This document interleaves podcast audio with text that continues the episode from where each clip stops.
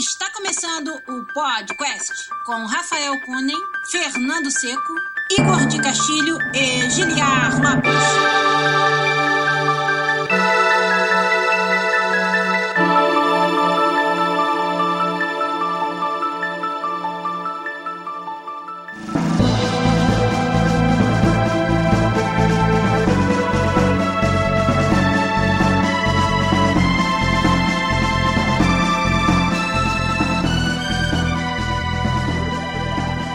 Podcast na área, galera! Estamos de volta mais uma vez com vocês nesse que é o único podcast onde você conversa em português com profissionais da indústria internacional de videogames. Eu sou Giliar Lopes, produtor de game da série FIFA aqui em Vancouver, na EA, no Canadá. E hoje a gente tem Fernando Seco aqui em cima de mim, que também é meu amigo programador lá na Motive, em Montreal. E aí, Fernando, beleza? Bom dia, bom dia, olá, boa tarde. E o nosso convidado pra lá de especial aqui no cantinho, nosso amigo de longa data, Rodrigo Costa, o famoso Cochita Boy, ou Cox, lá da Oblo. E aí, Rodrigo, beleza? Beleza, galera. Pô, faz tempo que eu tô enrolando pra, pra participar aí, mas estamos aí. Isso aí. O Igor, que foi o arquiteto dessa nossa reunião de hoje, infelizmente não pôde aparecer. A galera já tá perguntando do Igor aí no chat, olha só. Mas ele tá enrolado, cara. Ó, o neném tá na porta do forno.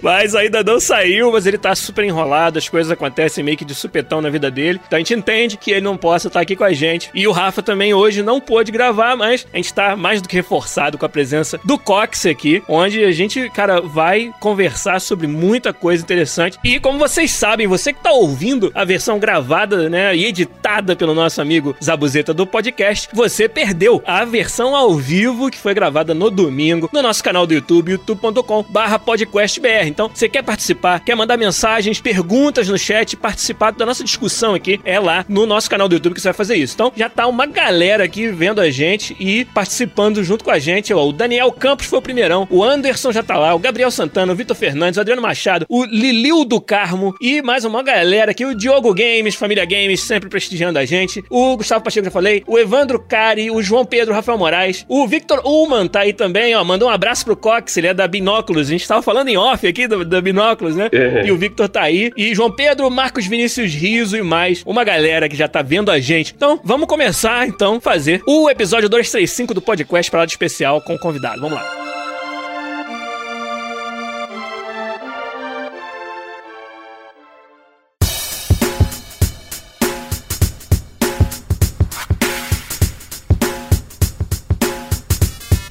Pra começar, trazer aqui o convidado, Cox, Rodrigo Costa. Quer que chame de Cox? Tanto faz.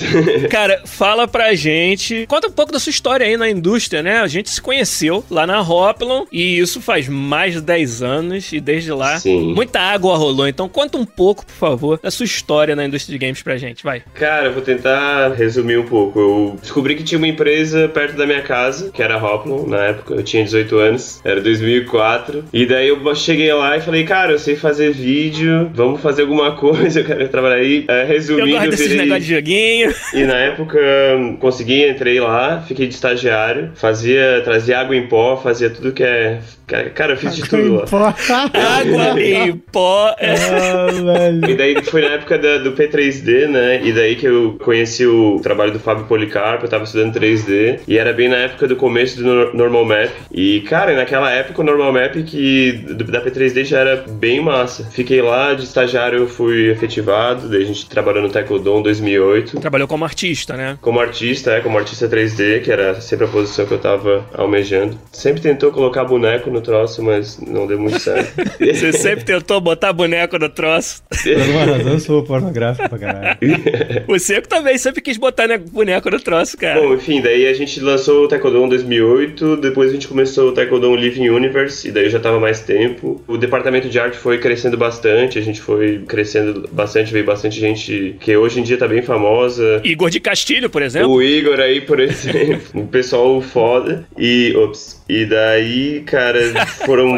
Pode, falar foda à vontade que a gente O fala nosso, bastante nosso aqui. editor faz um. Ele, em vez de ele Não fazer um bip, depois não. ele dá ênfase no foda. É, ele bota lá Foda, foda, foda, foda, foda. Cara, daí assim, na Rapala eu aprendi um monte, fiquei sete anos e pouco lá e eu senti que eu tava precisando consagrar, assim, precisava sair. Então eu decidi sair para fazer freela, porque eu tinha conseguido um, um contrato legal para trabalhar no, no Firefall, que é aquele jogo da Red Five Studios. Fiz alguns assets para eles, foi bem massa. Estudei bastante e pensei, cara, agora tá na hora de consagrar e sair do Brasil mesmo, que era uma coisa que eu sempre quis. Eu tava vendo lá o fórum do Polycount, daí eu vi, pô, uma vaga em, em Beijing, China, e para fazer jogos de FPS para celular. Daí eu pensei, pô, por que não, né? Fiz o teste, fiz três, quatro entrevistas, fiz um art test, passei. E daí eh, lá eu fiquei, acabei ficando dois anos, foi bem legal. Aí tu, tipo, pegou tuas coisas e foi pra Beijing, de Floripa Cara, Beijing. vendi meu China. carro, eh, fui me embora sozinho pra Beijing, numa empresa que tinha 18 pessoas de- e 14 nacionalidades diferentes nessa, nessas 18 pessoas. É, a empresa Simune, não sei se vocês eh, conhecem aquele Uber Strike, que é um jogo que ficou bem famoso, Sim. primeiro jogo FPS de Facebook. E depois a gente lançou mais um FPS pra mobile, que foi bem legal. Só que daí eu já pensei, pô, cara, eu não quero trabalhar com mobile, eu quero fazer videogame, eu quero fazer console. Quero... Aham. Até que, cara, resumindo, ali aconteceu contatos que eu acabei fazendo, eu acabei me juntando com um amigo meu e a gente. E ele tinha mais essa pegada indie e tal, e a gente se juntou, a gente entrou numa empresa que tava abrindo lá uma startup e fui lá, rescindi meu contrato, meu visto de trabalho, com seguro, com tudo assim, ó, na China, que tipo, cara, tu tem que ir na delegacia, tu tem que não sei o que, tu tem que. Cara, em dois anos foram 11 vistos, velho, e cada vez tinha que ir na delegacia, cada vez que tu mudasse de endereço, tem que ir na delegacia, é um- é rolo. E daí eu saí da empresa porque ia abrir essa outra, essa startup, ia trabalhar com um monte de IP eh, legal, de Hollywood e tal, daí a gente, pô, com certeza, por isso deu sair. Daí chegou no primeiro dia de trabalho, fiz os 30 dias de aviso e tal, chegou o primeiro dia de trabalho, o investidor deu pra trás, caiu a casa Caralho, e irmão. tal, e eu lá com namorada, com a- o meu AP, com tudo feito e tal. E daí tava eu e mais outros três eh, gringos, né, não chineses nessa, nessa história. E daí a gente acabou, eh, tava com esse time montado, assim, e tava bem legal. O game designer, um programador foda, um TA foda e, e eu de artista. E, eh, cara, resumindo, a gente conseguiu, com o amigo do nosso grupo de desenvolvedores lá, a gente conseguiu um investimento pra três meses cons- começar alguma coisa indie, alguma coisa legal. E, cara, a gente ficou um ano nessa e fazia e protótipo, não sei o que, e conseguia mais dinheiro e aquela coisa startup bem suada. E, cara, até que no fim das contas, assim, ó, tava tudo pronto, mala arrumada pra voltar pro Brasil com o rabo entre as pernas. E daí o Mark tirou é, o, o design do Arena, do Arena Gods, da Cartola, assim, ficou bem legal, a gente ficou bem empolgado e a gente conseguiu mais investimento pra mais dois meses, assim, um chorinho. E daí a gente se enviou pra IGF China, que agora não tem mais, né? E a gente foi aceito. Daí, caraca, que animal, porra, IGF, nosso primeiro jogo. E daí a gente foi pra lá e foi muito massa. Daí consegui um pouco mais de grana e foi ficando. Daí nisso já pensou, cara, as coisas estão indo bem. A gente conseguiu daí mais um, um investimento, um runway, assim, pra mais alguns meses. O evento foi, fez a diferença, você achou? Fez muita diferença, primeiro, porque tu fica ali, pô, cara, tá tudo dando errado, é tão difícil fazer um jogo, assim, tirar um jogo do- da cartola do zero, né? E, assim, outra coisa pra quem é indie, assim, é, é que às vezes a gente acha que, ah, eu gosto de programar, ah, eu gosto de arte, é isso que eu vou fazer. Cara, não é, velho. Tu vai ter que fazer logo, tu vai ter que ir atrás de financeiro, tu vai pegar invoice de cara, tu vai. Tipo, teu, se tu não tem dinheiro pra delegar, tu acaba tendo que fazer um monte de coisa na marra, sabe? Só que, bom, a coisa foi indo, foi bombando e tal, e dois, três meses depois a gente foi também aceito num festival BIC, que é o Busan Indie Connect na Coreia, que é bem. Nossa, é irado. E a gente foi pra lá, e daí a gente ganhou o melhor jogo da feira por voto popular. Que maneiro. Cara, tinha um monte de jogo lá que, pô, custou uma grana e tal, e a gente ganhou e o jogo fez um away e tal. E assim foi. E daí, ah, bom, como já não dá pra continuar na- nessa situação meio provisória permanente que ficou na China, daí eu voltei pro Brasil, o Mark voltou pro Texas, e daí a gente ficou remoto, né? Daí depois a gente daí juntou mais gente no nosso time, um programador da Inglaterra, o Chris, depois o Kyle Chapman, um cara que animou sete jogos do Lego, ele entrou no time como animador. E daí a gente ficou assim com um pipeline bem remoto. Eu voltei pra Floripa, assim, dando graças a Deus, porque, cara, não aguentava mais, é muita poluição e, e várias cositas más. A gente vai te perguntar bastante do, de, de Beijing, de morar na sim, China. sim. Com certeza. Mas então, ou seja, no final das contas, vocês eram todos não chineses que acabaram se conhecendo na China. Sim. Mas não tinha grande motivo pra ficar com um estúdio lá na China, porque vocês estavam desenvolvendo, o que vocês estavam fazendo dava pra fazer remoto, né, guardadas as, as pequenas dificuldades, né? Sim, até porque incorporar minha empresa lá seria muito difícil, assim, pra conseguir depois dev kit e tudo mais. A gente acabou fazendo nos Estados Unidos. Bom, e daí a, a história daí foi a seguinte, a gente ganhou o BIC, daí a gente trabalhou mais no jogo, a gente virou o, o Mystery Game da Fantastic Arcade, que é tipo um... Sim. Que é um. é, Eles fazem um, torne- um torneio misterioso com um jogo misterioso, a gente surgiu do nada, daí deu um away, o Tim Schafer postou sobre a gente duas vezes. Que foda. Daí a gente foi finalista, daí a gente foi pra South by Southwest, finalista. Só que daí o Gang Beasts ganhou em 2016. Daí a gente deu um revamp no vi- visual do jogo, que agora é todo PBR e tal. Que antes o jogo era bem tipo cel shading. E a gente foi em 2017, agora esse ano que passou em março, cara, e a gente ganhou o, o melhor multiplayer da South by Southwest, velho. No Hilton Hotel. Porra, o John Romero dando parabéns, a galera da Blizzard sentada do meu lado. E, porra, quando eles. Caralho. quando eles falaram no meu, o nome do Arena Gods, eu, puta caralho, não acredito.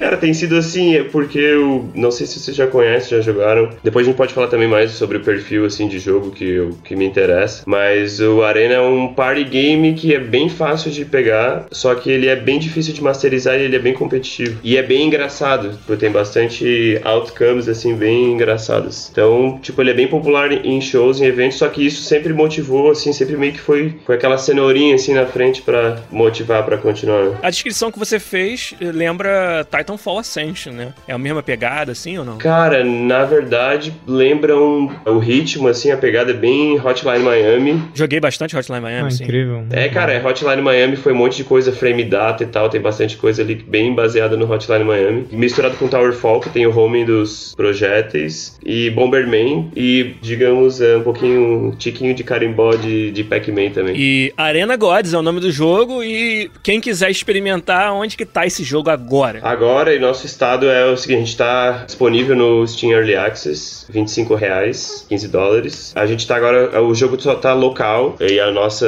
o nosso objetivo agora é conseguir mais funding, conseguir publisher, quem sabe, pra gente poder desenvolver o multiplayer online e fazer os ports que a gente tem bastante vontade de colocar nos consoles. Tem é carne nesse osso aí pra gente, pra gente destrinchar, hein? Uma história fantástica mesmo, cara. Seco, vai você aí, faz uma pergunta, vê o que mais que você quer saber do, do Cox aí nessa história fantástica dele. Nossa, que foda. Muito, muito legal tudo que você falou, assim, sabe? Muito massa. Principalmente, tipo, acreditar, continuar dando push, assim, sabe? Eu acho que a coisa que eu queria perguntar de você, que eu acho que a coisa mais importante de tudo que você tá falando é quanto você soube mitigar o risco, assim? Porque você não apostou sua vida inteira sabendo que você se Ou apostou, podia né? Vamos assim, saber. sabe? Teve algum risco manejamento. Bom, cara, na verdade eu apostei porque, primeiro, assim, é pouca grana, é uma situação bem, tipo, on the edge, assim. Cara, só que assim, ó, a única coisa que me fez persistir tanto e, cara, fora drama de, de empresa e tal, principalmente por acreditar no jogo, por gostar de jogar o jogo, velho. Cara, assim, ó, tinha fix que a gente fazia, a gente fez várias viagens nos Estados Unidos que a gente foi na Pax e na South by South e na GDC, tipo, em 15 dias. Então tu tá morto, tá arrumando bug, assim, 3 da manhã no hotel, já sem dormir, e tipo assim, ó, pô, vamos jogar mais um minha. Caralho. Vamos jogar mais um minha. Só por isso, velho, assim, é só por isso mesmo, só por gostar muito do jogo mesmo. Porque é bem o tipo de gameplay que eu, que eu curto. Ah, mas então você chutou o balde, apostou sua vida toda, e aí? Seco quer saber se você já tá rico ou se vai ficar daqui não, eu espero ficar. Não. Mas não- talvez não com esse jogo. Não, é porque, é porque tem todo esse misticismo É. da, da mágica do indie game, né? Que de repente alguém faz algum jogo que ganha grana e todo mundo acha que é fácil. Não é né? mesmo, velho, porque o que me fez continuar é por gostar do jogo, por estar aprendendo bastante coisa, tipo, fora da minha. do que eu, do que eu sei fazer, 3D, arte e tal, e por estar conhecendo um monte de gente legal dentro desse, desse universo indie. Por exemplo, como tu disse, é meio que,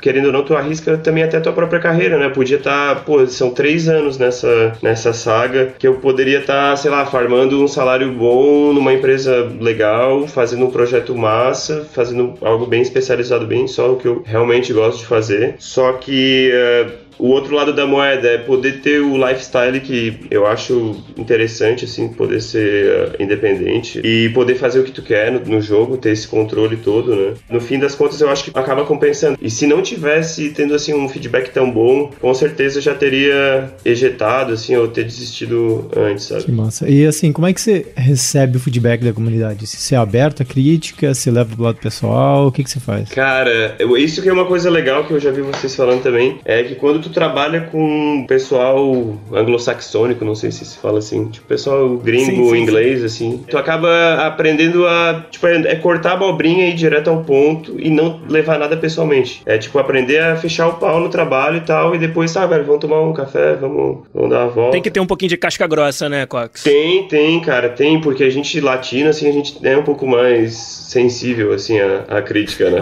Foi bem difícil acostumar, velho, mas é, acostumei. E daí, cara, às vezes quando, quando eu vejo alguma crítica num vídeo, alguma coisa, eu fico meio puto, assim, mas é, a gente ouve bastante. Não dá pra ouvir todo mundo, senão o jogo vira um Frankenstein, né? Claro. Tem que ter uma visão ali por trás, mas é, o negócio, cara, é não levar no pessoal e, sei lá, aprender a só a ser rejeitado, aprender a lidar com a rejeição, assim. Hoje de manhã, ah, bem antes aqui da, da gravação, a gente fez o Hangout com os nossos patronos de 15 dólares lá no patreon.com/podcast. E foi muito maneiro e esse foi um assunto que a gente falou bastante, justamente porque no uhum. episódio passado o Seco falou de proteger o time do feedback da comunidade, não deixar que às vezes você expor o seu projeto nas redes sociais e, e ter uma enxurrada de feedback possa até desmotivar. Sim. E, e no Hangout a gente falou sobre como isso é até bem diferente dependendo do tamanho do projeto, que muitas vezes, se você já tá numa empresa tipo a EA da vida como a gente trabalha, que as pessoas já querem odiar, é ainda mais difícil você tirar qualquer feedback positivo do que as pessoas estão falando. Sim. Né? Mas tem muita coisa positiva para tirar se a gente souber filtrar. Mas esse saber filtrar é uma arte super difícil. É. E, e para vocês que, né, uma empresa indie, fazendo tudo vocês mesmos, né? Sem, por exemplo, um gerente de comunidade. Não, cara, é tudo sem filtro que chegava para cada um de vocês. Eu imagino que tenha sido difícil de você acostumar a receber isso. Ah, sim, então, é, tem duas coisas para dizer. Primeiro, a gente tem um problema problema de que a gente em 2016 a gente foi featured no Day of the Devs, no booth deles na GDC. A gente ganhou uma Maneiro. badge all, all access lá, cara pra caramba. E por a gente ter exposto o jogo tão cedo dele, acabou tendo um Humble, um Humble Bundle só durante aquela GDC e foram vendidas algumas mil cópias e estavam um alpha do Arena com estilo de arte antigo, com gameplay antigo bem mais rápido e tal. Então a gente já se expô, expôs o jogo muito cedo. Então aquele pessoal jogou e daí, cara, o jogo evoluiu bastante, virou dual wielding, mudou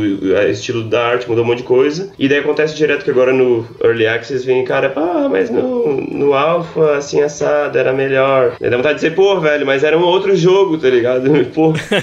Entendo exatamente o que você tá falando. Outra coisa que eu não, não contei ali do, da história do jogo, como é que ele tá, o meu parceiro, meu sócio, uh, ele saiu da empresa em maio, maio do ano passado, logo depois da, de a gente ter ganho o prêmio por motivos pessoais, ele teve que sair, Entendi. se desligar, e daí assim, cara, agora eu sou sou artista, tô com o jogo na minha mão, não, até o controle de versão ali, precisa às vezes de uma de um programador. E daí eu fui vendo com os nossos amigos aqui de Floripa, vários ajudaram, o Gandhi, porra, Gandhi, valeu Gandhi, ajudou bastante. Abraço pro Gandhi. E, mas quem, cara, porra, quem é sem palavras é o Birraico, o Birraico daí agora é o nosso CTO, e a Anel, a Nelise, a mulher dele, a esposa dele, fez pra gente todo o, trabalho de comunidade, de lá no fórum, pegar o bug, colocar no Redmine, depois que que o bug foi, uh, foi arrumado, ir lá falar com cada usuário assim, ó, oh, cara, teu bug assim assado tá arrumado, pode checar e tal. Porque, cara, fora é, é um trabalho bem complicado de fazer. Claro. E mais uma vez, as conexões que a gente fez na época da Hoplon, né? Nossa, velho, sempre. Pô, e dando frutos, o Sandro Birraico e a Annelise, colegas nossos de Hoplon aí, de tantos anos atrás. Sim. E agora trabalhando contigo. Legal, não sabia dessa conexão, bem legal. Sim, cara. sim. Pô, o Birraico tá salvando a pátria. e aí a gente tem uma pergunta pergunta aqui da galera do chat no YouTube. O Sonagringa perguntou o seguinte: Quantas pessoas tinham no seu estúdio indie? Acho que ele quer mais saber quando vocês começaram, talvez lá em Beijing ainda, né? E qual foi o orçamento, se é que você pode revelar alguma coisa. Por exemplo, quando você fala, arrumei uma grana para três meses, era uma grana que mal pagava a conta ou dava para você ter uma vida, pelo menos no mesmo estilo que você tava tendo antes? Dava, dava pra ter uma vida assim, ok. Morava numa região bem boa, uma das melhores regiões da cidade, dava pra viver bem, mas sem viajar muito, ficar mais na manhã. Claro. E tinham duas pessoas, só eu. Caraca. Só eu e o Mark. Ficou assim durante um ano e pouco. Daí depois, como eu disse, daí depois veio o Chris, que é um programador, o Chris McMath, um programador muito bom. Depois veio o Kyle, em um momento a gente ficou quatro. E depois tinha um cara também, o Greg Puzniak, que era da Ubisoft, que ele fez um sistema de pegadas da gente. Mas full time, cara, foi. O nosso pico foram quatro pessoas. Mas agora, atualmente, a gente tá só em dois. E bastante. Bastante não, mas algum, alguma coisa de freela- freelancer pontual. Inclusive, também tem o Vinícius também, que era da época da Hoplon, que fazia as key arts lá. Ele que fez a, a nossa key art e alguns concepts de coisa nova e tá bem massa. O que é que arte, o Que arte. É, então, é outra coisa que tu tem que se preocupar. que é as capsule images lá do, do Steam, a pequenininha e a grandinha, e essa tem um aspecto assim, essa tem um aspecto assado, então tu tem que fazer a arte toda separada em layers pra te botar o logo aqui, o bonequinho aqui, daí o outro é um pouquinho mais largo, o outro é um pouquinho mais assim. E, mas que arte é aquela splash screen, assim, que é meio que a- o pôster do jogo, digamos assim. Sim, e é fundamental pra chamar a atenção É. num lugar tão crowded como o Steam, né, cara? É, o Steam, cara, olha, tá complicado. É. Tu é tipo um a fart in the wind, assim, é. com- é, é complicado. Peidinho na tempestade de vento. Ah, uau. Mas assim, é de curioso, Cox. Como você na interação com o Steam? O que, que é fácil, o que, que é difícil? Cara, o difícil eu acho que é, é assim, é, vendo as estatísticas ali, o difícil é, é visibilidade. Se tu não tem muitos sources de fora do Steam bombando teu rate de views, assim, daí o Steam simplesmente vai te botando pra baixo nas listas. Filho da puta. Ou seja, daí se tu não tem um publisher que fique botando propaganda, ou se não tiver alguém fazendo uh, rede social ali, postando todo dia, botando coisa no Imgur, botando coisa em. fazendo marketing, que é uma coisa que a gente uh, meio que não fez muita tarefa de casa, não porque não quis, não por não saber que a gente tinha que fazer, mas, mas é por recurso mesmo. É, isso aí é uma coisa que muita gente pergunta pra gente, né, Cox? Ah, vocês não têm vontade de, de largar tudo e montar um estúdio próprio? Uma das coisas que a gente sempre fala é que uma das, das consequências disso é você provavelmente vai ter que fazer milhões de coisas que não são aquilo que você É. gosta ou quer ou é especializado em fazer. Então você tem que estar disposto a isso, porque não vai ter quem faça. Sim. É uma das coisas só, né? Você Sim. vai, dá pra listar mil riscos aí, e um deles é esse, que hoje talvez a gente tenha que balancear isso versus você tá numa empresa do tamanho do uma EA, onde sua liberdade não é nem de longe a mesma, sua contribuição criativa não é do mesmo tamanho que seria se o jogo fosse seu, se a empresa fosse sua, mas tem todo um overhead que quem que vai fazer? Dentro de uma empresa como a EA tá tudo resolvido, entre aspas, pra gente, sabe? Deu Sim. merda no controle de versão, tem um cara que, cujo trabalho é só fazer isso, sabe? Deu qualquer coisa que acontecer, ah, quebrou o mouse, sacou? Aham. Tem um mouse lá esperando pra você trocar, entendeu? E na sua empresa você vai, ah, manda alguém ou vai você lá na rua comprar um mouse, entendeu? Sim. Então, se as pequenas coisas vão tomar teu tempo, cara, então tem que estar disposto a arcar com essa consequência. Sim, e por exemplo, é- isso são as coisas que no indie game The Movie, por exemplo, não aparece, sabe? Sim. E só mostra o cara lá programando, o cara lá desenhando e tal, só que essa parte Prazeres da vida, né? Só os prazeres da vida. essa parte tem até TI, assim, tipo, queimou outra fonte, pô, fazer backup, pô, tem um monte de coisa. Cheguei de manhã e não tem internet. E aí, quem resolve? Sim. Lá na EA, cara, uma ligação pra IT, entendeu? E todo mundo sabe que sem internet ninguém faz porra nenhuma, eles resolvem. Sim, sim. É um trade-off aí que tem que estar muito atento.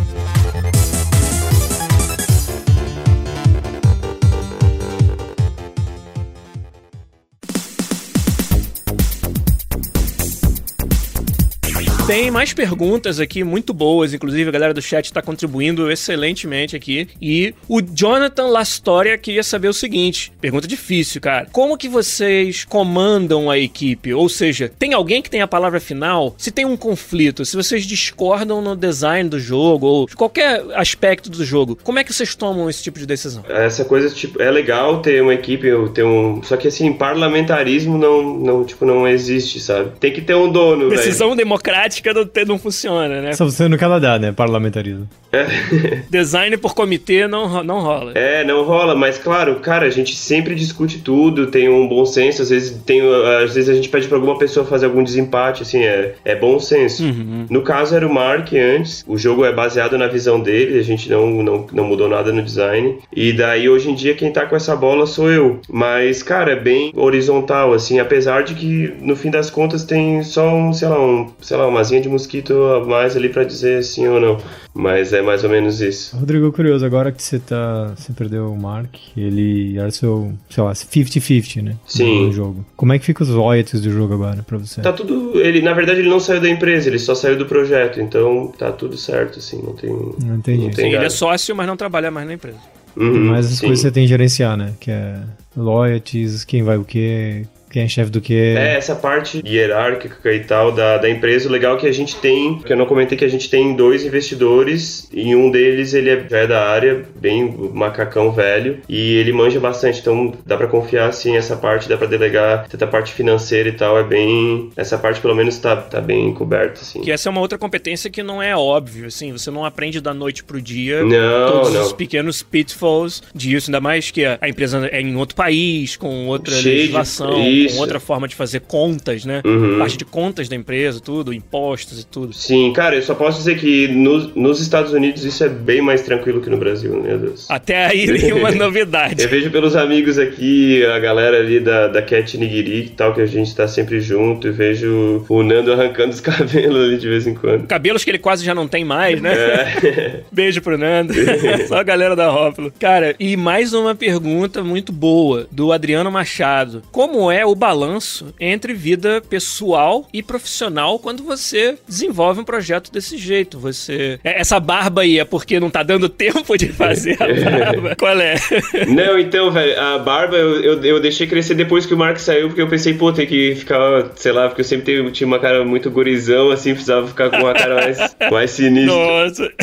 Mas, cara, é, é, a gente tá rindo, mas essa é uma questão bem complicada, velho. Assim, tipo, essa aposta que eu fiz, digamos assim, comprometeu bastante a minha vida pessoal, assim. Não cheguei a, sei lá, clinicamente nada mais. Eu tava deprê, assim, há algumas horas. É muito overtime, depende de com quem tu tá trabalhando, o ritmo da pessoa, se a pessoa é no life ou se a pessoa gosta de se equilibrar. É bem diferente, isso muda, varia bastante. Cara, tem que dedicar bastante, assim. Só que uma coisa que daí tu também vai aprendendo, né? Tipo, no- nos dois primeiros anos foi bem complicado, velho. Mas hoje, com o a gente sabe eh, dividir bem mais a relação vida pessoal o profissional. E até, assim, uma coisa que aconteceu nos últimos 4, 5 meses, porque até, até um pouco antes tu tá sempre nesse ritmo que tu meio que fica atachado no jogo e tu é o jogo e a tua vida é A aquilo. tua vida é o jogo, né? E agora eu já tô sabendo separar bem mais. Pra mim agora o fim de semana é sagrado, coisa que não era. Agora é sagrado, agora eu posso marcar compromissos e tal uh, durante a semana. Marcar pra gravar um podcast. Sim, pô, sei lá, é, e tomar uma cerveja. Fazer a barba,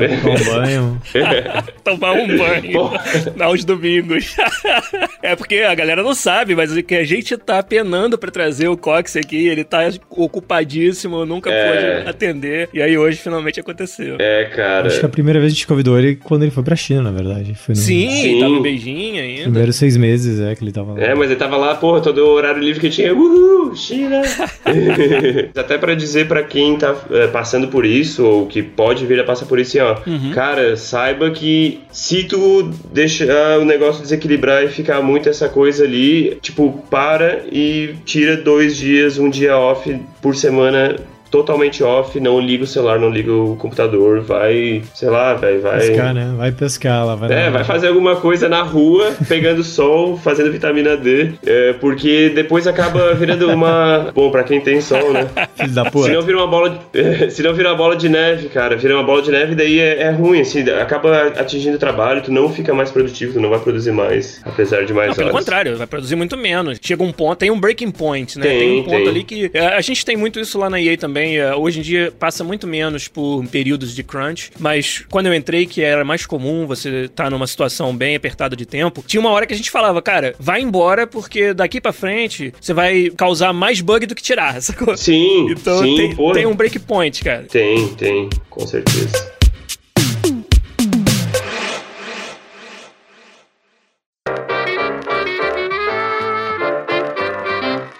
Queria perguntar, tem muitas perguntas ainda do chat, mas eu queria fazer uma que eu tô muito curioso pra saber, acho que a galera também vai querer saber. Uhum. Tendo tido essa experiência na China, como é que é a indústria lá, principalmente para um, vamos dizer, um desenvolvedor brasileiro que esteja ou começando, ou já tenha um pouquinho de experiência, mas está querendo sair do Brasil? Você, pessoalmente, pela sua experiência de vida lá, recomendaria, acha que tem boas oportunidades ou não? Tem, cara, tem bastante, assim. O mercado lá tem muito, muito hip-hop, assim. Tem empresa que só pega jogo social, assim, jogo de Facebook e tal. Cara, a galera lá é ripadora de jogo Caralho. total, assim. É bizarro, é bizarro. Cara, mas tem bastante oportunidade, sim. Tem muita, tipo, muita grana acontecendo, muita coisa acontecendo. Tipo, onde é que tu vai conseguir um investidor, assim, conhecendo alguém da tua comunidade, por exemplo, aqui no Brasil? É, é mais complicado, né? E, cara, tem uma comunidade considerável, mas a parte de viver lá também é legal. Tipo, tem a sua parte boa. Tu acaba convivendo com bastante gente de outros lugares, nem tanto chinês, até por causa da, língua, da língua. Acabei não aprendendo nada, porque tá desenvolvendo outras coisas que daí acaba ficando. E é difícil, o troço é difícil. Mas, Imagino, cara. cara, tem Xangai. Xangai é o lugar que seria mais massa, assim, de morar do que Beijing. É mais interessante, menos frio e tal, é legal. Tem bastante empresa em Xangai pra artista, tem a Virtus, que eles fazem outsourcing pra tudo que é jogo, jogo foda, AAA americano ah, e canadense, etc. Tem algumas outras empresas, daí em Beijing já são coisas mais do mercado interno, então daí é difícil tu entrar numa empresa chineseira mesmo pra fazer jogos pra eles, é outra linguagem visual, é de programação, imagino que também seja difícil daí por causa da barreira da língua, mas cara, tem bastante oportunidade, tem que estar meio pronto assim pra, pra ralar assim na parte de adaptação, que é complicada, mas bem interessante, tipo, todo dia uma, uma aventura, se tu vai querer cortar o cabelo, é uma, é uma quest. É uma quest. E, cara, o dia que eu consegui cortar o cabelo e, e explicar, cara, eu cheguei em casa assim. i assim Uhul! Pô, não acredito! Tem um amigo, cara, que ele fez intercâmbio em Angola e ele falou que adorou o país, mas não tinha onde cortar o cabelo. É, cara, tem detalhes assim que são, são complicados. Mas, tipo, cara, tem bastante empresa de outsourcing de arte, só que não é um mercado tão aberto. Tu ainda vai ser um pouco forasteiro, sabe? Tipo, Sim. Cara, tipo, em Beijing mesmo, cara, não tem muito brasileiro. Por exemplo, quando foi a Copa do Mundo que, que eu tava lá, eu recebi o convite do consulado brasileiro pra festa da Copa do Mundo num lugar lá irado e tal. Daí, cara, tinha meia dúzia, assim, ó, 40 brasileiros no lugar. Cara, numa cidade gigantesca igual De Beijing, caralho. 24 milhões, se eu não me engano, velho. Cacete, meu. Cara, mas daí assim, ó, daí tem o sul, daí, cara, Hong Kong é irado, tem poucas empresas, mas é super fácil de ir pra lá, até pra quem tá, assim, querendo muito. Hong Kong é o lugar mais, que não é, quer dizer, é uma China não China, né, não vou nem entrar nesse mérito. É. Mas é, é bem aberto, assim, é bem fácil de, de conseguir ir pra lá. Não tem tantas empresas, mas tá crescendo bastante. Pra resumir, tem, tem oportunidades lá, só tem que meter a cara, não é tão, tipo, bonitinho. Mas todas as oportunidades, cara, tem que meter a cara. Pra vir pra Canadá, tem que meter a cara. Claro. Ah, não, Giliard, é só, só ficar em casa, alguém liga pra você. Ah, eu ouvi falar que você é foda. Você não quer vir trabalhar com a gente? John Carmack é assim, né? Então todo mundo é assim, óbvio. Mais perguntas da galera do chat estão ajudando a gente a fazer um episódio bem maneiro com o Cox aqui. O Samuel Bacelar, ele perguntou assim: se alguma vez você já se sentiu frustrado. Mas eu vou mudar e vou falar: quantas vezes você se sentiu frustrado ao ponto de querer desistir da área e tentar uma outra função, talvez, dentro do desenvolvimento de games? Cara, não digo nem no desenvolvimento de games, velho. Dá vontade, às vezes, de, porra, sei lá, trabalhar com construção civil, fazer alguma outra coisa. assim, ah, falando, ah, isso, isso, aquilo, parece que isso é só glória, né, velho? Mas, cara, às vezes dá vontade de, pô, velho, agora eu vou investir na minha carreira artística, vou estudar escultura tradicional durante um ano, dois, e depois voltar pros jogos e só fazer coisa AAA fodástica. Eu ainda tenho vontade de fazer isso, uma coisa que tá sempre ali na porta e tal, mas se sentir frustrado é normal, é bem normal, assim, é, é bem é, corriqueiro. Mas, cara, eu vi até um desses posts eh, motivacionais no Instagram, assim, que dizia, eu vi esses dias, eu pensei, cara, faz sentido, velho, assim, ó, tipo, nunca se esqueça por que, que você começou, sabe? Tipo, aquela, porra, aquela vontade, porra, quero fazer jogo, massa e tal. Então, quando tiver na bad, assim, é só se lembrar disso, daí dá um... Isso aí te segura um pouco, né? Segura. cara? Pode crer. Outra pergunta que a gente até deixou passar aqui, não sei o quanto você vai poder falar, Uhum. mas Gustavo Pacheco quer saber como é que é a relação com os investidores, por exemplo, na hora de mostrar resultados. É, isso é complicado. É, não tem como abrir muito, até porque isso é uma coisa que varia de situação para situação, o tipo de investidor. Às vezes, investidor é teu pai, tua, tua mãe, teu carente, ou pode ser um, um cara meio doidão, ou um cara que só quer gastar dinheiro, ou um cara que adora outra ideia, um cara que vai contar cara, sei lá. Mas do modo mais geral é assim, ó, tu prevê assim uma milestone, ó, a gente vai alcançar isso, isso, aquilo com essa grana. Até esse ponto a gente vai entregar isso. E tem que entregar, velho. Se não entregar, vai desandar o troço. Daí tu vai perder confiança e tudo mais. Olha só, parece, parece coisa que eu vi em outros lugares, né, Pois é, rapaz. Sou familiar. Pois é. E querendo ou não, isso a gente tem sempre cumprindo com o que a gente promete. Não com tudo, às vezes, mas tu tem que chegar no milestone lá, velho. Mas aí você, você undercommit ou overcommit nessa hora? Cara, é, se tiver que fazer um overtime ali pra te alcançar aquilo lá, vai que vai. E tenta, tentar botar o máximo de gordura. Vai lendo. Às vezes é um investidor que ele é meio. O cara é meio imediatista e tal, meio sem noção, como quase todo mundo quer te apertar o máximo que dá. Tenta botar um monte de gordura na coisa. Isso vem com a experiência também, vem. né? Você vai aprender a criar uma expectativa dentro do tamanho que você consegue garantir que vai executar. Isso, e especialmente, cara, tenta cortar feature, tenta cortar uh, conteúdo o máximo que der. E se tu quiser aquilo, ah, mas eu quero fazer mais o X e mais o Y mais o Z, promete na milestone só o X e já vai fazendo o X, Y e Z se tu sabe que tu vai conseguir, sabe?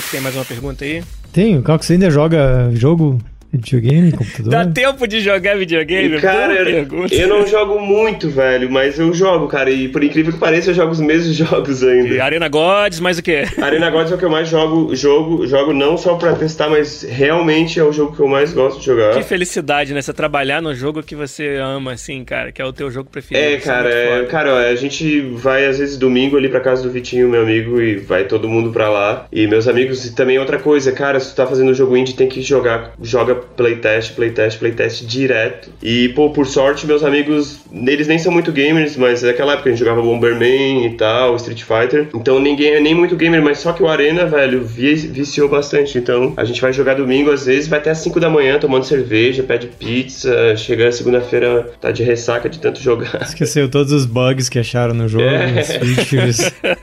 Mas, cara, assim, ó, eu jogo Arena, jogo Chivalry, que eu, porra, eu gosto muito do Chivalry. Tô jogando o Astroneer também, volta e meia. Curti muito a temática, meio que um survival no espaço e tal, é muito irado. Tudo procedural. É, mais ou menos procedural. Tu vê meio que os padrões ali, tem o asset ali que os caras fazem na mão, mas, cara, vale a pena ver que é muito, muito legal. Daí a gente joga com os amigos Duck Game, não sei se vocês estão... Já ouvi falar, é um jogo da Adult Swim, é, cara, é, é muito massa, é bem simples. Rocket League é o que eu tenho jogado de vez em quando. E eu odeio futebol, só que... e não gosto de jogo de carro, só que, porra, carro e futebol deu certo.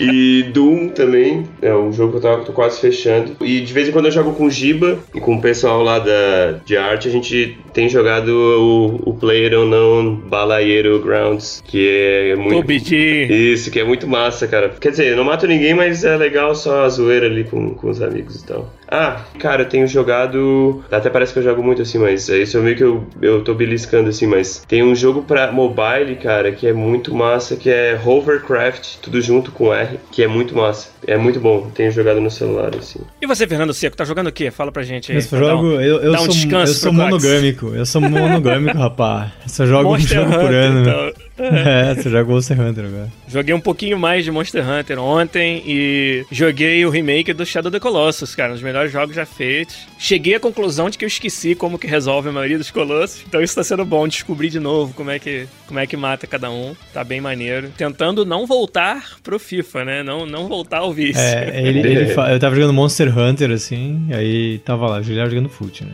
Aí eu fui dormir, já jogando fute. eu acordei, desliguei Monster Hunter, dei olhei estado de Giliad. Giliad está away nas últimas quatro horas. Eu assim, caralho. não, mas acho que tu me pegou no horário. No, eu tava só fazendo dealing com meu time, não tava nem jogando sure. partidas. Tava, né? Sério, porque quando sure. eu largava ligado pra esperar vender um jogador, pra poder comprar outro, não sei o que, tava brincando com isso. Mas não, não, cara, não quero voltar pro vício de Weekend League todo fim de semana, 40 jogos, não, que não dá. Nossa. Tem que jogar outras coisas. Tem gente que tem tem 40, 40, 40 partidas. 40. E aí ele vinha toda manhã, não, eu joguei joguei 39,5 ontem, vou jogar uma. É. O build. Não, era engraçado que a gente. A gente tá fazendo stream ao vivo recentemente, só em 2018. Mas antes, quando a gente gravava sem o YouTube, a gente usava o webcam pra gente poder se ver. E aí, a minha cara de quem virou a noite jogando FIFA era muito engraçada. Eles É. ficavam me zoando. E como é que tu, tu joga tudo no manual? Não, ah, bom, eu gosto de jogar tudo manual, mas não tem como você competir online fazendo isso, porque é muito mais difícil. Então lá dentro da EA, a gente tem até uns três ou quatro que gostam de jogar manual. E aí quando eu jogo contra eles, eu faço, mas online não dá, cara. É, porque até o próprio um pouquinho de lag, por mais que você tenha uma conexão boa, não é exatamente igual jogar offline. Uhum. E aí o manual se prejudica muito por causa disso. Aí Sim. não dá.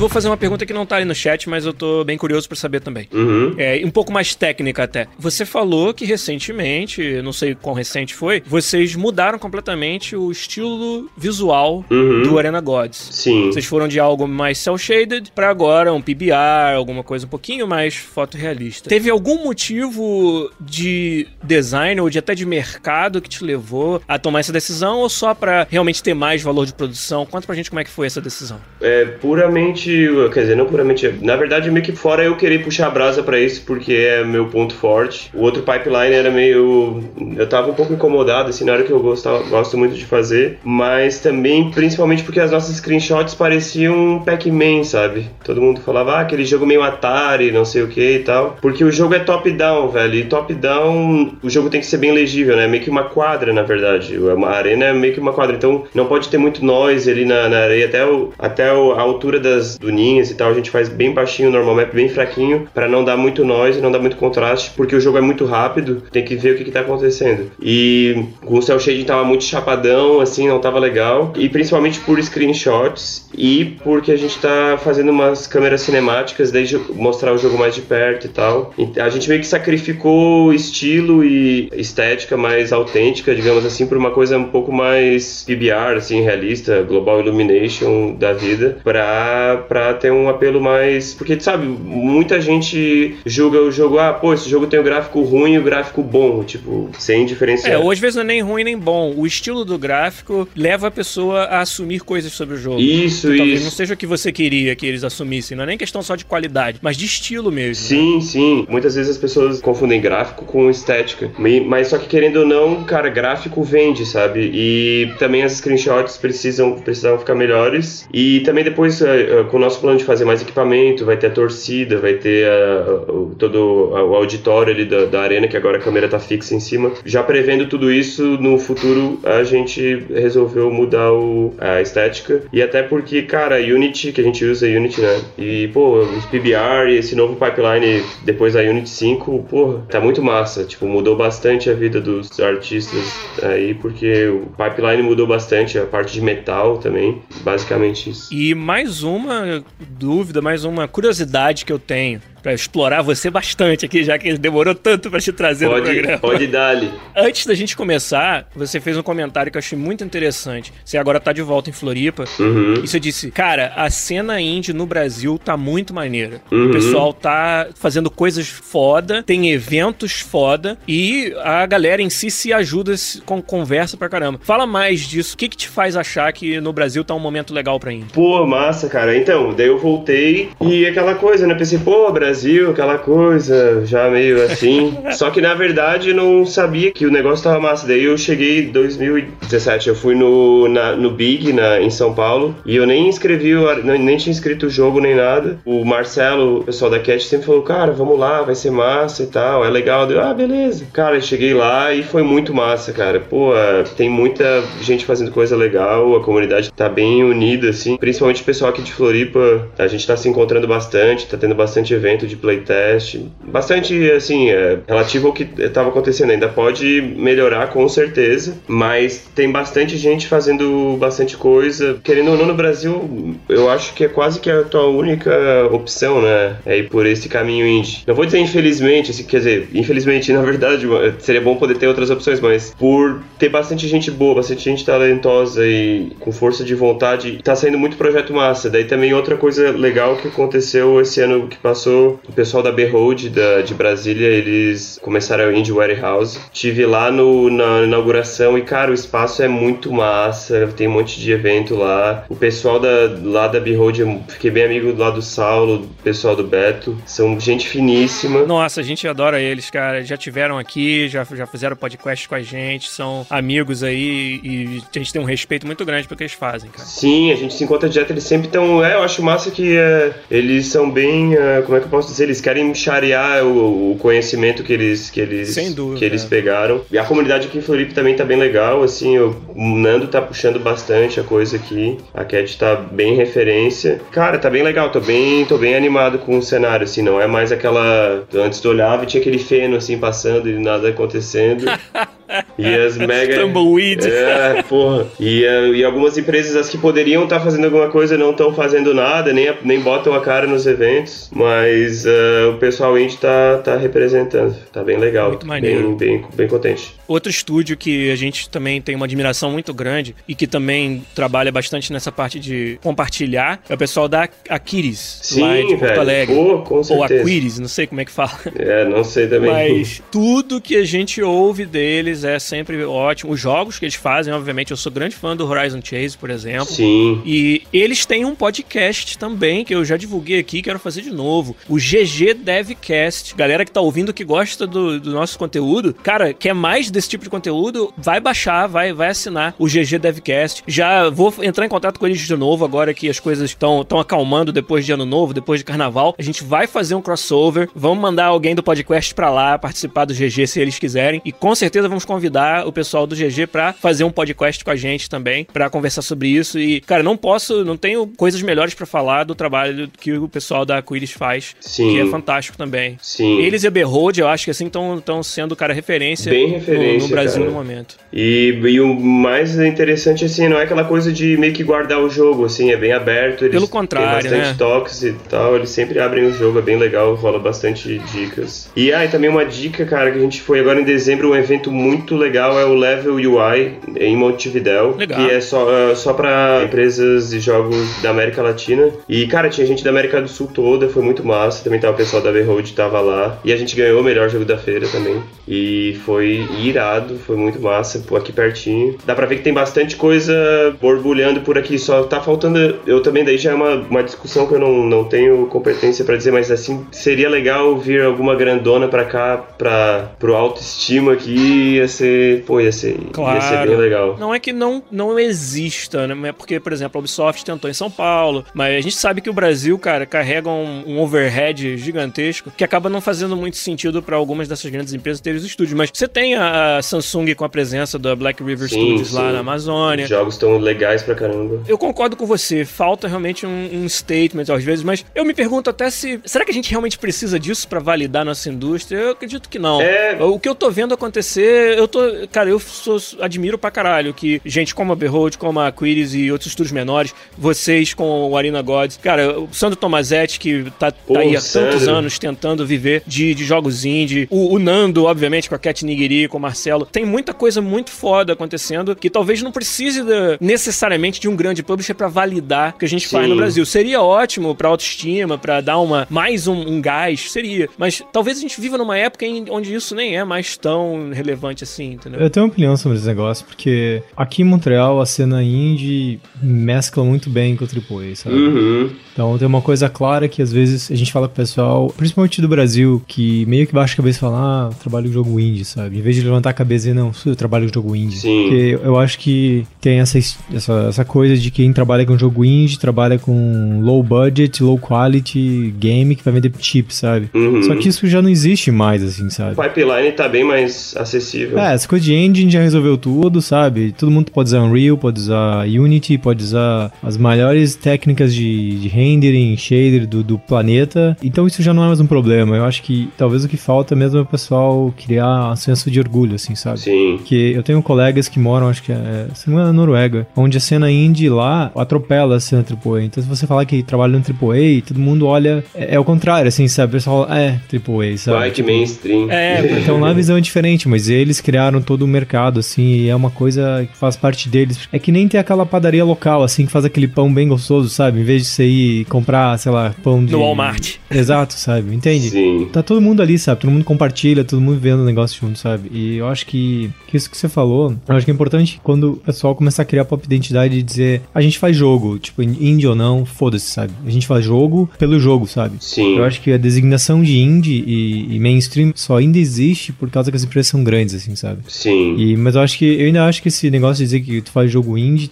teria que dar o próximo passo, assim, sabe? Antigamente, indie era um cara sozinho que fazia um jogo trancado. Hoje em dia, quem faz jogo indie já tem incentivo fiscal, tem um monte de coisa governamental, consegue um monte de investimento, sabe? Já não é a mesma coisa, assim, sabe? Já é uma coisa que evoluiu, que chama, já é essa própria indústria, assim, sabe? Com o passar do tempo, isso tá virando muito mais todo mundo trabalha em jogo do que ter coisas bifurcadas, sabe? Sim, é, e, e outra coisa que eu vejo acontecendo aqui em outros tipos de indústria de software, não só em jogo, assim, pessoal fazendo VR, pessoal fazendo, sei lá, software pra cassino e um monte de coisa. Outra coisa que tu percebe depois estando assim, ó, pô, agora eu entrei numa empresa eh, fora e tal. Só que daí tu olha o pessoal trabalhando e daí tu pensa, pô, cara, mas pô, no Brasil eu trabalhei com uns caras bem mais casca grossa, assim, e às vezes a gente fica achando que tá pra trás, sabe? Só que acho que não, não é bem assim, não, velho. Último, então, pra gente fechar, participação fantástica do Cox aqui no Porra. podcast hoje. O nosso Só na Gringa voltou pra falar, pô, não esqueça de pedir pra ele dicas pra quem quer começar a investir em fazer um jogo indie, o que evitar. A gente deu várias aqui, a gente falou de várias dificuldades, de várias coisas que você tem que estar disposto a fazer, mas tem mais alguma coisa, Cox, que você diria pro cara que tá ali do outro lado pensando, cara, eu tenho uma ideia, eu tenho uma galera que eu, que eu curto trabalhar junto, quero fazer um jogo indie, e aí, o que que eu faço? Por onde eu começo? Cara, eu acho que o principal é achar as pessoas certas primeiro, né? Claro que todo mundo tá suscetível a variar humor ou mudar de ideia ou não sei o quê, mas ver bem com quem tu tá, de preferência alguém que tu conheça bem. E desde o começo já desenhar todas as linhas, ó, eu vou fazer isso, vou fazer aquilo, senão pode vir aquela coisa meio nuvem assim que daí vai se vai se arrastando e daí tu vai acabar gastando muito dinheiro, não não entregar resultado. É meio que só tipo assim, ó, botar o chapéuzinho em cada um. Se dois vestem o mesmo chapéu, já define isso, deixa isso bem claro. E cara, tentar procurar os festivais, se inscrever, porque às vezes tu entra,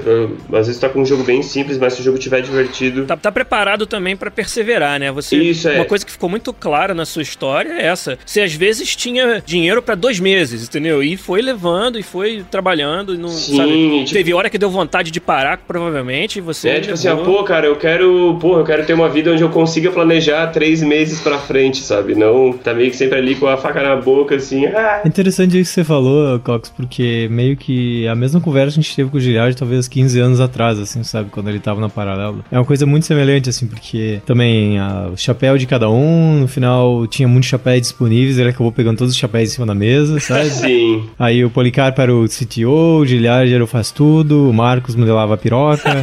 Mas isso já era o que, mais ou menos, o que eles estavam tentando fazer uns anos atrás. Só que daí eu acho que o grande problema era que, mesmo com a persistência, não existia um mercado pra quebrar o breakthrough. sabe? É, e, eu, e assim, eu digo isso por ter vivido isso e por ter visto, assim, gente de perto, assim, sofrendo com isso, sabe? E gastando dinheiro, gastando energia e gastando a mana e depois not enough mana, beleza. A mana que você diz é a barra azul, né? É, a barra azul. Aquela Não é irmã azul. do- É a Cara. barra azul e a barra branquinha da estamina também.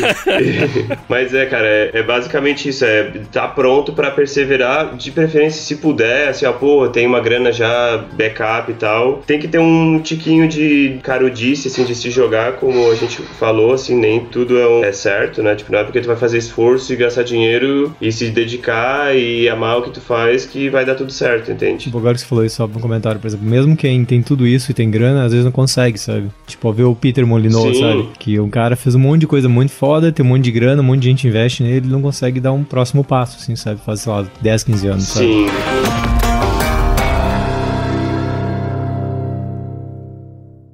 Pod Quiz.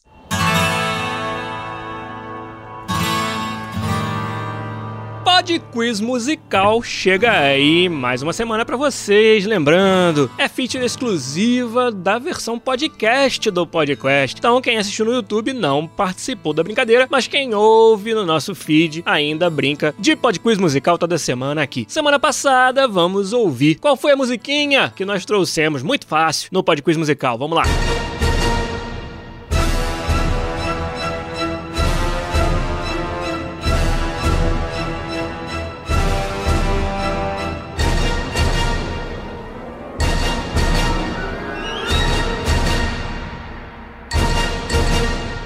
Isso aí, para quem ainda não sabe, é a trilha de Diablo 3. Isso mesmo. Um jogo às vezes incompreendido da Blizzard, mas que no final das contas fez bastante sucesso. E somente três ouvintes, rapaz, acertaram. Fiquei um pouco decepcionado com o resultado, pra falar a verdade. E é claro que quem tinha que ser o primeirão, ele está de volta. O campeão do Podquiz musical, Fernando Santos. Ele foi o primeiro ouvinte que acertou Diablo 3 essa semana. Além dele, o Paulo Akira Saito Jr. e o Murilo Floriano também acertaram o podquiz musical de Diablo 3 essa semana. Então, pra semana que vem, outra meio fácil aí, vamos ver o que, que vocês acham. Essa é pra quem é das antigas. Zabuzeta, meu amigo editor do podcast, vai tocar pra gente o podquiz musical dessa semana.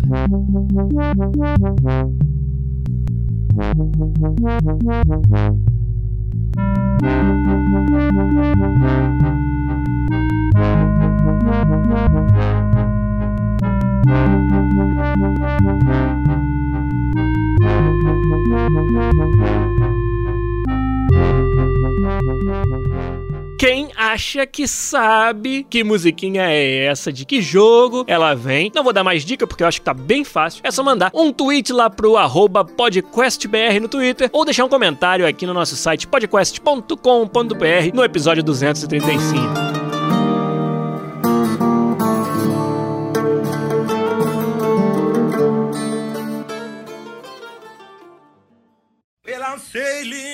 Então é isso, galera. Esperamos que vocês tenham curtido tanto quanto o Fernando e eu curtimos a participação. Porra, não curti nada não, velho.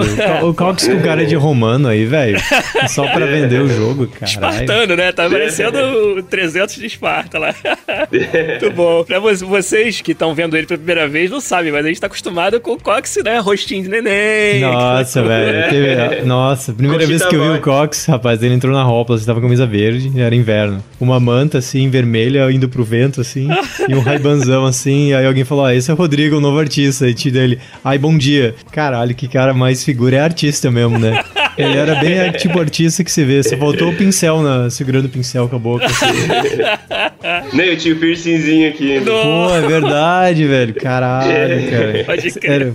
Você tinha o quê, 14 anos naquela época? 18, tinha 18 anos. Cara, então, Cox, não podia te agradecer mais, cara, pela participação. Pô, valeu, cara. Pela sinceridade, né? Você contou histórias cabeludas aqui de quão difícil foi chegar onde você chegou e ainda tem muito caminho pela frente, né? É, não, está sendo. Está sendo. A gente está vivenciando essa história, que é muito legal e, cara, eu, acho valiosíssimo pra nossa galera, pra, pra nossa comunidade que ouve o podcast, ter um relato como esse o seu aí e participação da galera no chat também. Como eu falei, você que perdeu a oportunidade única de fazer perguntas aqui ao vivo pra nós e pro Cox, volta aí na semana que vem, cara, não perca. youtube.com.br podcastbr, todo domingo a gente faz a gravação. Vamos fechar, eu tenho mais um aviso para dar que a galera da nossa comunidade tá organizando mais uma vez uma Game Jam, a Jamtastic Volume 3. Então o Brawler, Lopes e a galera toda lá estão ajudando nessa organização e quem quiser, eu vou deixar o link aqui no post. A Jamtastic já tá acontecendo, ela começou no dia 16 e vai até o dia 25. E o tema que foi divulgado no dia 16 é Carnaval. Então vão ter jogos aí na Jamtastic Volume 3 sobre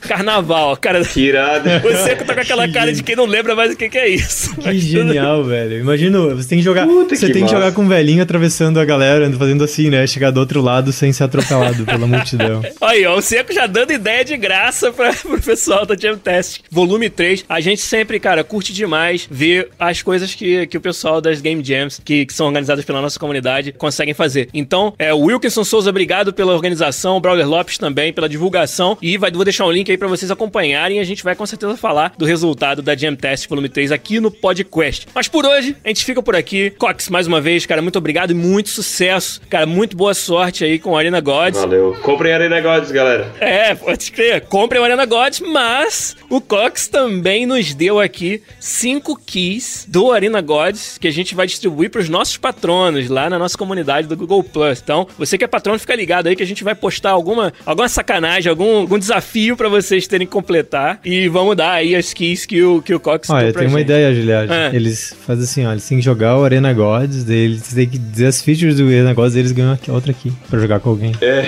Ah, tá, mas a gente tem que comprar primeiro. claro!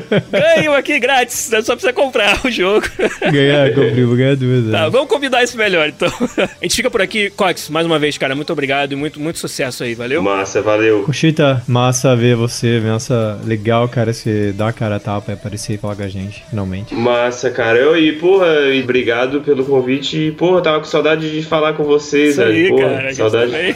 saudade, saudade. Muito bom. Então valeu. Fernando Seco, brigadão, cara. Aproveita aí o restante do seu domingo, que com certeza tá ensolarado aí em Montreal. Porra, solão fudido, velho.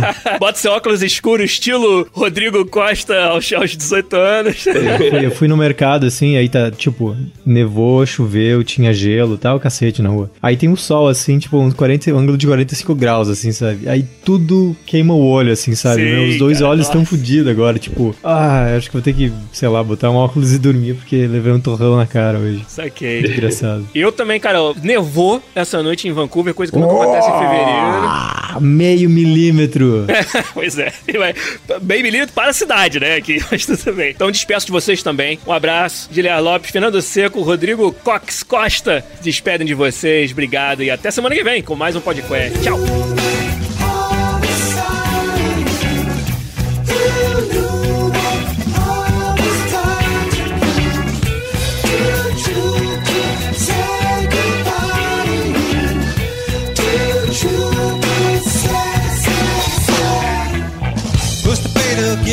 Gifted animator, one for the now and eleven for the later. Never made it up to Minnesota, North Dakota man with a gun for the quota. Down in the Badlands, she was saving the last.